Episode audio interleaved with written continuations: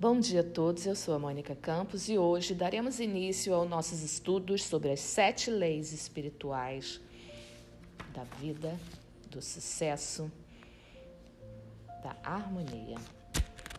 A primeira lei que eu trago hoje é a lei do Dharma. Por que eu trouxe a sétima lei primeiro? Porque eu percebo que isso é o início do tudo.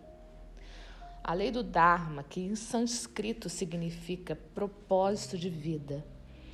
Devemos, assim, nutrir amavelmente hoje a divindade que habita em nós.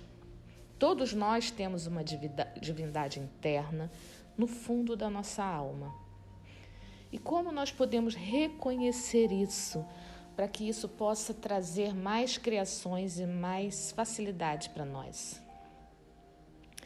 Faça uma lista dos seus talentos únicos, das coisas que você ama fazer, aquilo que pode ser, que expressa a sua personalidade verdadeira.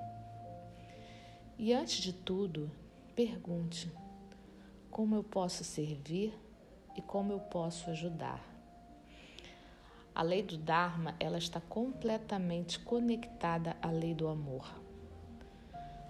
O ser humano, por natureza, ele vem com a objet o objetivo, o propósito do amor no seu coração. Mas nós deixamos isso ficar pequenininho dentro de nós quando nos afastamos da nossa potencialidade pura dos nossos talentos, quando deixamos de ser nós mesmos, como quando passamos a fazer coisas apenas pelo, pela ótica de outras pessoas.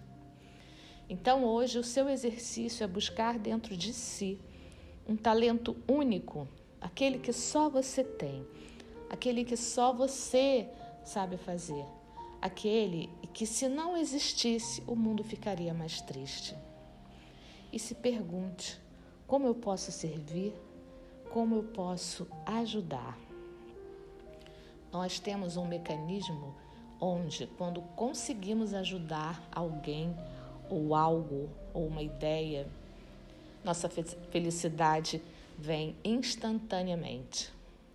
Às vezes é mais fácil sentir felicidade pelo sucesso, pelo avanço do outro, do que pelo nosso mesmo.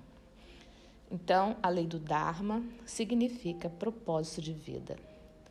Nutra-se amavelmente hoje e observe a divindade que habita dentro de você, no fundo da sua alma. Faça perguntas para ela e ela vai te responder. Eu sou a Mônica Campos e esse é o primeiro dia dos estudos das sete leis espirituais da vida. Gratidão, até o próximo áudio.